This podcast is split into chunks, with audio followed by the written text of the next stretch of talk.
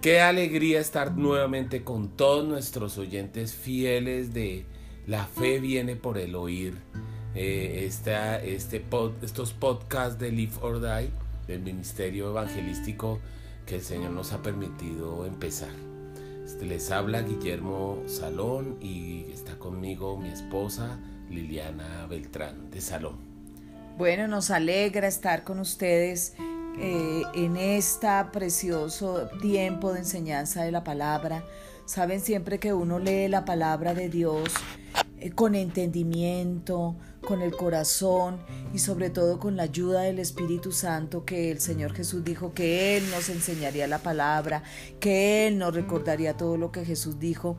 Entonces viene esa revelación y esa enseñanza que queda profunda en nuestro corazón. Hoy seguimos en el Evangelio de Marcos, vamos a mirar el capítulo 7.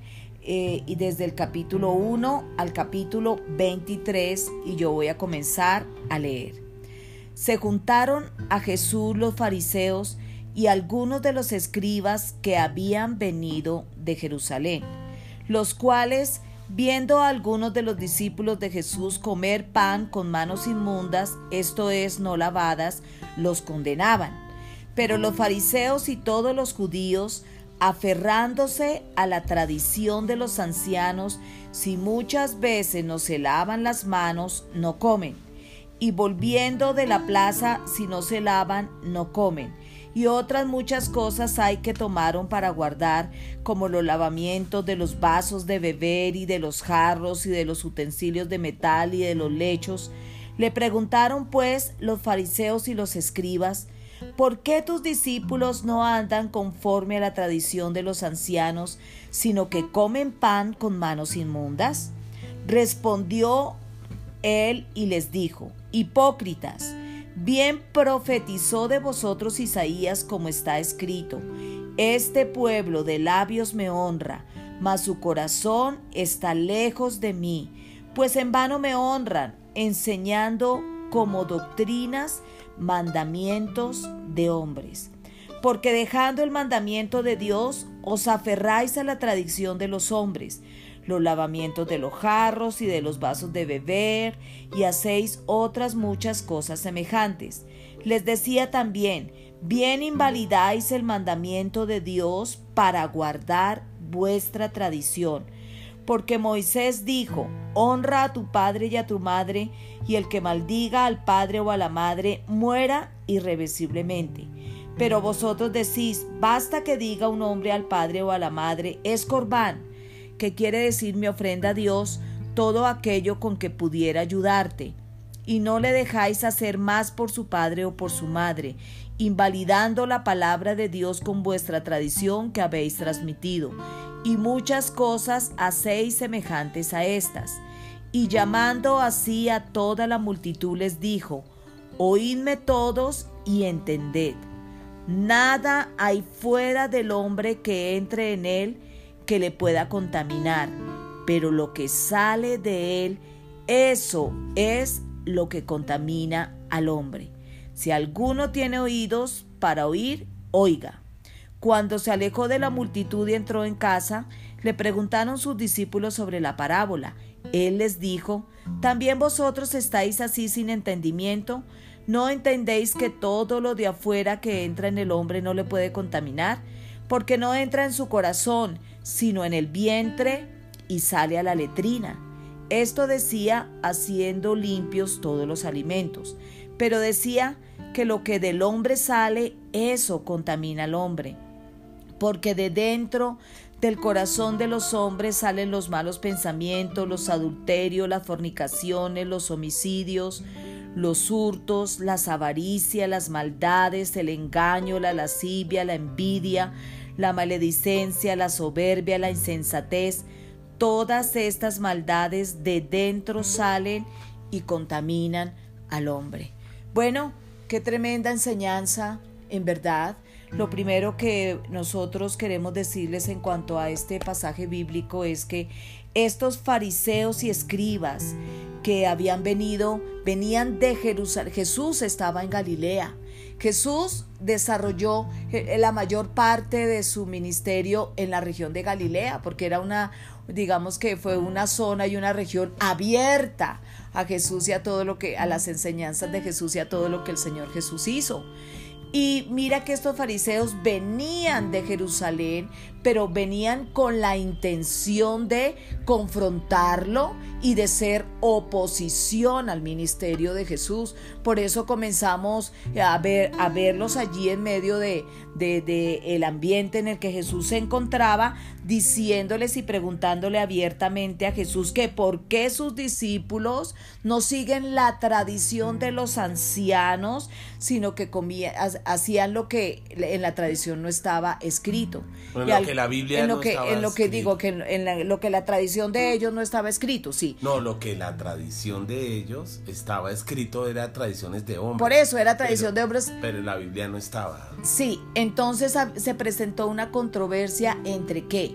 Los mandamientos y lo que eh, Dios esta- había establecido eh, allí a través de Moisés, en la ley de Moisés, y lo que los hombres de una manera religiosa habían establecido como mandamientos y tradición de hombres que realmente eran eran eran cuestiones realmente superfluas, ¿no? Pues imagínense que habían establecido que ellos cada vez que salían tenían que, cuando regresaban a sus casas, tenían que lavarse muchas veces las manos, que antes de comer tenían que lavarse bien las manos y no eran, y no eran eh, reglas higiénicas ni lo hacían por salud. Qué bueno hubiese sido esa regla en estos tiempos del COVID aquí en las naciones, ¿cierto? Porque mira, eso mejor dicho, higiénicamente, hasta dice que hasta las camas las lavaban después de que salían. Hubiese sido una tradición eh, importantísima en este tiempo, eh, en esta pandemia mundial, pero era algo realmente superfluo que estaba invalidando lo que era verdaderamente los mandamientos y la palabra de Dios. Porque tenía que ver con la purificación del corazón. Ahora, desde un punto de vista eh, intelectual, uno dice, bueno, era una discusión intelectual, los fariseos estaban enojados con Jesús, pero no. ¿Qué hay detrás, de todo esto? Como tú dices, viajaron desde Jerusalén hasta Galilea. Eso en, pues, en esa época era una larga distancia, porque ellos ya habían, se habían puesto de acuerdo para matar a Jesús. O sea, uno dice matar por, por bueno, por una discusión intelectual. No, es, que lo que pasa es que esas tradiciones de hombres, los fariseos tenían controlado al pueblo, al pueblo al cual le estaban dominando y ellos estaban viendo que el Señor Jesús traía un mensaje liberador y verdadero, pues el mismo la palabra de Dios, que liberaba a las personas de esos yugos de hombres. Entonces lo que ellos sentían era que su poder y su autoridad estaba siendo amenazado por el Señor Jesús y decidieron matarlo. O sea, no era, cualquier, no era un tema intelectual, era un tema de, de, de verdad en que ellos querían matar a Jesús y buscar, eh, ahora sí es cierto, invalidar su autoridad en medio de sus discípulos, juzgarlo, eh, que estaba en contra de la ley y Moisés, pero como el Señor Jesús no estaba en contra de la ley ni de Moisés porque él vino fue a cumplir la ley, sino en contra, él se los dijo en la cara. A mí me sorprende el Señor Jesús tan sincero, se los dijo. Les "Ustedes digo son hipócritas. falsos, hipócritas, ustedes son unos mentirosos. Y, y, ¿Y por qué? Porque por, ponían cargas que hacían que la gente, por eso mucha gente se, hace- se aleja de las cosas de Dios por la gente religiosa que pone... Ilegalista. Ilegalista que ponen cargas sobre las personas que Dios mismo ni siquiera nos ha mandado a llevar. Más en este tiempo de la gracia que Dios nos dio libertad. Cuando uno ve que hay que lavarse las manos, uno dice, no, bueno, higiénicamente eso está muy bueno. Pero que tenga que ver eso, con la- que, que sea salvífico el tema, o sea, que sea para la salvación del alma, eso ya es otra o, cosa. o por cuestiones de santidad, ¿no es cierto? Sí, de, por que, eso. de que eso sea lo que agrade al Señor y lo que tenga al Señor contento. Entonces, por eso la lavada y la limpieza de, de las cosas que uno tiene y las limpiezas eh, de las manos y de lo que uno y se de los pocillos y Sí. de los lechos y, y ahora puso el ejemplo de de honrar a los padres que Dios manda honrar a los papás.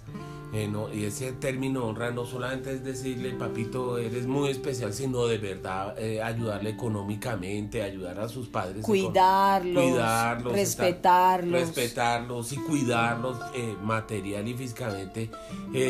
pero estos fariseos por, por ser avarientos y codiciosos del dinero, la gente les decía, no, pero si le prometiste eso a Dios, no puedes ayudar a tus papás cuando se les olvida que Dios lo que quiere uno es que uno haga misericordia, justicia, eh, verdad, que, que tenga un corazón en que si uno ve a alguien en necesidad pueda ayudarlo. Y no decir, ay, no, escorbar, esto es para Dios y no va ayudar, no va a ayudar a la gente que uno puede ayudar o aún su propia familia que primeramente Dios manda a nosotros los cristianos ayudar a los primero a los hermanos en la fe y después si uno se ayuda a los no cristianos, a los que no, no conocen del Señor. Eso es uno de los mandatos del Señor, a hacer el bien, a, adornar nuestra fe con obras de obediencia al Espíritu Santo, que es ayudar al prójimo, al prójimo, amar al prójimo. Entonces, eh, eh, el Señor le reprendía a estos fariseos y les explicaba que, que, que, que lo que eh, acomodando lo natural a lo natural, que lo que uno come, eh, todo, cualquier alimento realmente no lo contamina a uno, sino que, que, lo que sale del corazón. Los discípulos no entendían muy bien, bien eso, bien, bien, bien eso, y él se los explicó que lo que contamina realmente al hombre es lo que sale de nuestra alma, que de nuestra alma salen los adulterios, la idolatría, la codicia, el orgullo, los homicidios. Esa es nuestra mente eh, eh, que, llena de odio que salen los, las masacres, las muertes, los, la maldad, las borracheras, los pecados sexuales. Entonces ahí vemos que realmente Dios confirma lo que dice aún desde el Antiguo Testamento que se le dijo Dios al profeta Samuel, que él no mira lo externo, sino él mira ese corazón. Y es, es ahí donde realmente es el terreno de la purificación del hombre, de la limpieza del hombre, que nosotros como hijos de Dios debemos ir y exponer nuestra alma al Señor, pedirle eh, que, él que nosotros podamos conocer realmente que hay en nuestro corazón. Hay gente que vive de la imagen que aparentan todo, que hacen una fachada eh, de perfección, de familia perfecta, de, todo perfecto, pero en realidad al interior hay odio, celos, envidia, competencia, eh, adulterios, maldad. Pero afuera aparentan otra cosa. Es allí donde eso se tiene que corregir porque ahí eh, se está actuando como actores de Hollywood. falsos, hipócritas, donde uno lo que ve no es realmente lo que son. Por eso el Señor Jesús les dijo, ustedes son como los sepulcros blanqueados, o sea, por fuera son lindos los sepulcros, las tumbas con flores y todo, pero por dentro están llenos de huesos de muertos y carroña. Así, uno no debe ser eso, uno debe ser sincero, un libro abierto con Dios y, con los hombres. Y la limpieza viene de nuestro corazón. El Señor habló de esa limpieza y de esa santidad y de lo que el Señor había establecido desde el inicio para la nación de Israel, la limpieza de corazón el poder, el poder nosotros eh, juzgarnos, el poder presentarnos cada día de verdad delante del Señor. Señor, en mi corazón hay enojo, hay rabias, hay falta de perdón, tengo amargura para permitir que el Señor sea quien de verdad pueda ayudarnos, que pueda limpiar todo eso en nosotros y poner en, ese, en nosotros ese corazón limpio, ese corazón acepto delante de Dios. Es en, eh, en medio de nuestra vida, es donde y, eso también es lo que quiere, lo que habla la santidad, el ser apartados de, de, tantas cosas que, que, que hacen que nuestra vida eh, pierda su sentido y el poder vivir de verdad con esa limpieza de corazón y ser transparentes y santos delante de Dios. Eso es lo que el Señor quiere. Por eso el Señor Jesús estaba también condenando estas, estas prácticas religiosas, estas prácticas que habían llevado de verdad al pueblo a, ser, hipócritas y, y, a, ser fariseos y a mostrar lo que realmente no era la vida con, con Cristo ni lo que el Señor tenía para ellos. El Señor decía que de este pueblo de labios me honra, pero su corazón está lejos de mí Entonces de verdad que eh, tenemos que combatir. Yo recién convertido tendía a hacer eso como religioso y reprendía al diablo por los malos pensamientos hasta que el Señor me mostró no, que, que no era el diablo, era mi corazón sucio, malo, que tenía uno más bien que ir y confesar a Dios la verdad, decirle la verdad, sí, en mi mente hay esto, esto, todas las cosas malas que puedan haber en el corazón de uno para que Él lo tome, lo limpie con su sangre preciosa y le dé un corazón limpio. Y teniendo un corazón limpio, pues ya uno vive en paz, no tiene, no sufre, no actúa delante de la gente, uno es lo que es, habla como es, piénsalo y, puede hablar, y vivir en libertad. Eh, mm, e, ese de pronto es el mensaje central de esto, ¿no? a nosotros, en los cristianos ya de este siglo, a, no actuar, a no ser hipócritas, sino ser lo más sincero posible, primeramente con el Señor y, a vivir, a, dejar, a exponer nuestro corazón en Dios para que Él lo limpie. Un profeta decía, sed barbecho, son todos términos agrícolas. Para uno que siempre ha vivido en ciudades le cuesta entender eso, pero cuando uno averigua cuál es lo que quería decir el profeta era que cuando se va a preparar un campo, eh, lo primero que hace el agricultor es limpiar el campo, quitar la maleza, eh, eh, inclusive pues hay zonas donde queman la tierra para quemar toda la maleza y quitar las piedras y aflojar la tierra para poder meter la semilla. Necesitamos ese trabajo en nuestra alma, que Dios pase su fuego consumidor y consuma todo maleza de nuestra alma, nuestro, nuestro, nuestras raíces de amargura, nuestras, nuestras eh, raíces de iniquidad, de pecado, que es fuego de Dios. Es una obra que necesitamos sinceramente al Espíritu Santo, que nuestro Padre es el labrador y que eh, para poder ser buena tierra y poder oír la, la, palabra de Dios y darle el fruto que, que Dios quiere que demos, que sea un fruto de misericordia y, verdad. A veces la vida hay que, hay que tomarla como con sentido común. Si, si, si, hay gente que necesita ayuda, hay que ayudarla, no hay que ponerle tantas trabas, pero hay gente que dice, ay no, pero esto, lo otro, sacan diez mil argumentos para no, para no actuar en bendición. No hay que actuar en bendición porque eso es, eso es lo que obra el sentido común que Dios nos da de misericordia, de verdad, ¿no? Sí, eso es cierto. Entonces, por eso queremos con esta enseñanza que tú puedas ponerte delante del Señor. Eh, Saben, eh, la vida, en la vida cristiana uno sí tiene que hacer ejercicios espirituales, ejercitarse uno en... Eh, y un ejercicio muy importante es poder examinar uno su vida delante de Dios. Uno decir, ¿cómo estoy? Qué hay dentro de mí, qué cosas está, hay dentro de mí que le desagradan a Dios y que turban mi vida, mis relaciones y poder exponerse uno en la presencia del Señor y, y, con toda libertad decirle, Señor, todo esto hay en mi alma, estoy lleno de todas estas cosas feas, pedir perdón al Señor, eh, eh, y dejar que, que, el Señor haga esa obra, como mi esposo decía, ese labrador que, que limpia ese campo que es nuestro corazón y, y trae esa paz y esa libertad para que nosotros podamos vivir conforme a como el Señor quiere que vivamos, vidas en libertad, en gozo, en paz, en amor, en buenas relaciones, soportándonos los unos a los otros.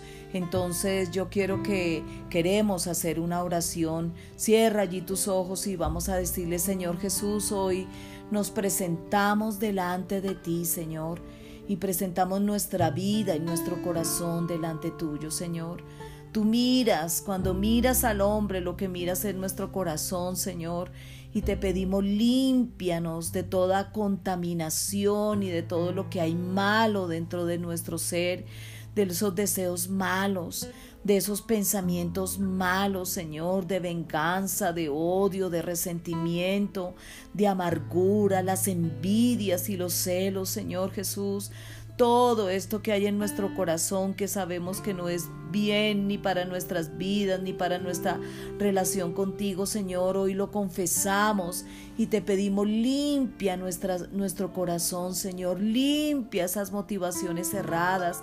Limpia eso que tenemos arraigado, quizás de familia, Señor, por, por, por nuestras prácticas eh, y por y cosas que trajimos de nuestra familia, Señor. Arranca y desarraiga todo esto de nuestras vidas para que podamos vivir esas vidas que te agradan, Señor, que podamos tener un corazón limpio delante de ti, Señor, para que todo lo tuyo venga a nosotros, Señor, tu amor, tu paz, tu gozo, tu libertad, la unidad, Señor, la fraternidad, Señor, el amor hacia los demás, para que todo en nuestra vida pueda mejorar, depende de nuestro corazón. Por eso hoy lo ponemos delante de ti, Señor, y te pedimos esos corazones nuevos y limpios en el nombre de Cristo Jesús. Gracias, Señor, te damos. Y yo te animo a que hagas esta oración. Está en el Salmo 139, 23 y 24. Y juntos le digamos al Señor, repite conmigo, examíname, oh Dios, y conoce mi corazón. Pruébame y conoce mis pensamientos. Y ve si hay en mí camino de perversidad y guíame en el camino eterno. Esa es una oración preciosa, es una oración que Dios quiere que hagamos en nuestro secreto, que tú se la digas con todo tu corazón, que pueda Él probar nuestros pensamientos y si hay camino de perversidad, nos guíe por el camino eterno. Dios los bendiga Espero que haya sido de bendición este tiempo. Nos vemos más adelante con otro podcast. Estamos en el Evangelio de Marcos. Ya hicimos el capítulo 7 y vamos a seguir más adelante. Bendiciones. Bendiciones.